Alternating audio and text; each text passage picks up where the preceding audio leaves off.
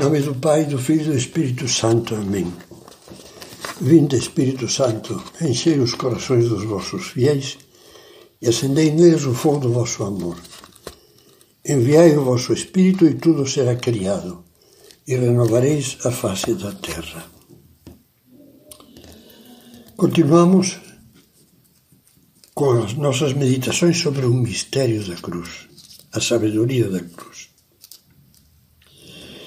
E nesta segunda meditação vamos começar lembrando que há certas questões fundamentais da vida de que nós só podemos nos aproximar com imenso respeito, dispostos, antes de tudo, a escutar com reverência o que Deus tem a nos dizer.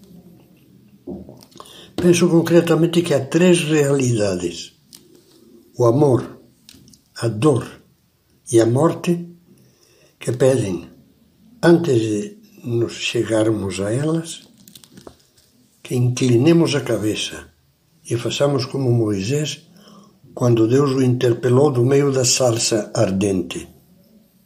Deus lhe disse: Tira as sandálias dos teus pés, porque o lugar em que te encontras é uma terra santa. Amor, dor e morte são terra sagrada. Abismos que sempre nos produzirão vertigem, porque são território de Deus. Nestas meditações tentaremos debruçar-nos um pouco sobre o abismo da dor. Procuraremos entrar nele com respeito e veneração com o desejo, acima de tudo, de ouvir algumas das verdades sobre o sofrimento que Deus quis fazer chegar até nós, seus filhos. Há, com efeito, muitas páginas da Bíblia que iluminam como fachos de luz o mistério do sofrimento, sobretudo páginas do Novo Testamento, em cujo cume se ergue como um farol deslumbrante a cruz de Jesus Cristo como aprendizes de Deus. Portanto, procuraremos meditar com simplicidade essas mensagens divinas, detendo-nos especialmente em três delas que podemos enunciar assim. Primeira, o diabo detesta a cruz. Segunda, Deus ama a cruz e salva-nos por meio dela. Terceira, a cruz o sofrimento e o sacrifício pode e deve ser uma fonte de bênçãos divinas na nossa vida. A cada um desses temas vamos dedicar alguns, algumas meditações, mas antes será útil fazer um esclarecimento prévio sobre a terminologia que empregaremos. Atendo-nos ao modo de escrever habitual entre os autores cristãos, nós diremos cruz com minúscula.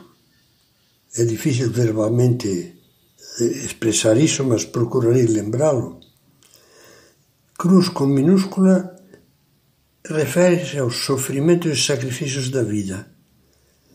Mas não se deve aplicar essa palavra a essa palavra o sentido pejorativo com que alguns falam das suas cruzes como de fardos insuportáveis.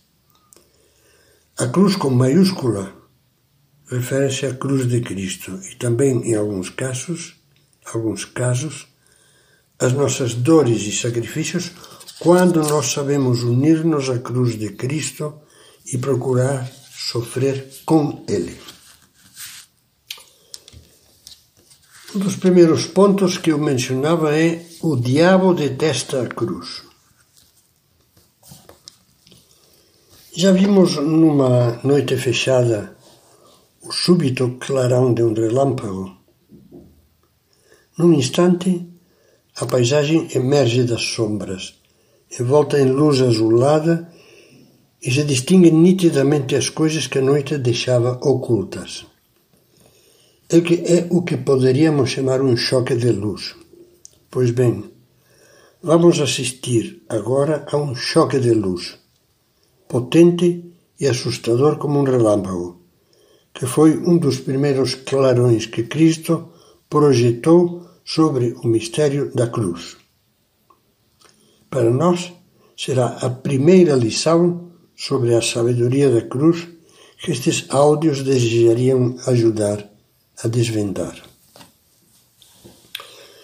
Caminhava Jesus com os apóstolos e uma turma de discípulos quando, pela primeira vez, anunciou a sua paixão que já estava próxima.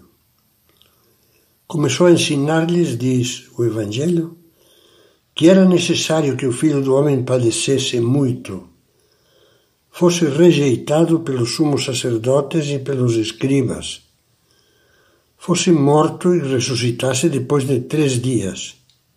E falava-lhes abertamente dessas coisas, diz São Marcos. Esse anúncio deixou perplexos os que o escutavam. Nunca tinham ouvido Jesus mencionar a cruz.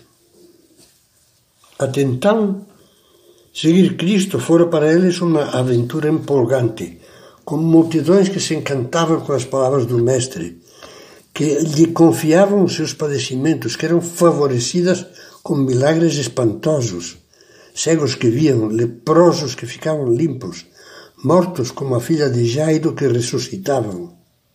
De súbito, um balde de água fria lhes foi despejado na alma. O que Jesus disse era para eles incompreensível. Não falara ele constantemente do reino de Deus que vinha instaurar nessa terra? Não mostrar o seu poder divino sobre as doenças, sobre os demônios, sobre os ventos e as tempestades? Não reduzira ao silêncio seus detratores, mostrando uma superioridade divina sobre eles. Que sentido tinha então anunciar-lhes que tinha, que era preciso, que tinha de padecer muito, ser rejeitado e morrer? O coração de Pedro, desse Pedro maravilhoso, espontâneo e fraco como nós, não aguentou. Simão Pedro, o discípulo emotivo, o homem de confiança de Jesus, agarrou o Senhor pelo braço, levou-o para um lado e, diz o Evangelho, começou a repreendê-lo. Que Deus não permita, Senhor, isso não te acontecerá. Era o coração falando pela boca. Pedro não suportava pensar nem no sofrimento nem na morte de Jesus repelia horrorizado a possibilidade de que esses males viessem algum dia ser realidade. Mas ainda estavam no ar essas suas palavras ditadas pelo carinho, quando de repente a cena foi rasgada por um raio inesperado. Jesus, voltando-se para ele, disse-lhe: Para trás, Satanás. Tu és para mim um escândalo. Teus pensamentos não são os de Deus, mas os dos homens. Nós ouvimos isso e ficamos desconcertados. Por mais que queiramos manter um respeito reverente por todas as palavras de Cristo, não conseguimos evitar a tentação de achar que desta vez Jesus foi duro demais, que exagerou. Deixemos passar essa primeira impressão, nós que somos emotivos como Pedro e procuremos refletir serenamente sobre a cena. Perceberemos então que as palavras duras de Jesus não são um exagero, mas um alerta tremendamente urgente e necessário. Sim, essas palavras fortes de Cristo são necessárias para que nós não nos, não nos desencaminhemos. Eu diria que são especialmente necessárias no nosso mundo atual por quê? A razão é que o veemente protesto, protesto de Pedro, sem ele o saber nem suspeitar, foi diabólico.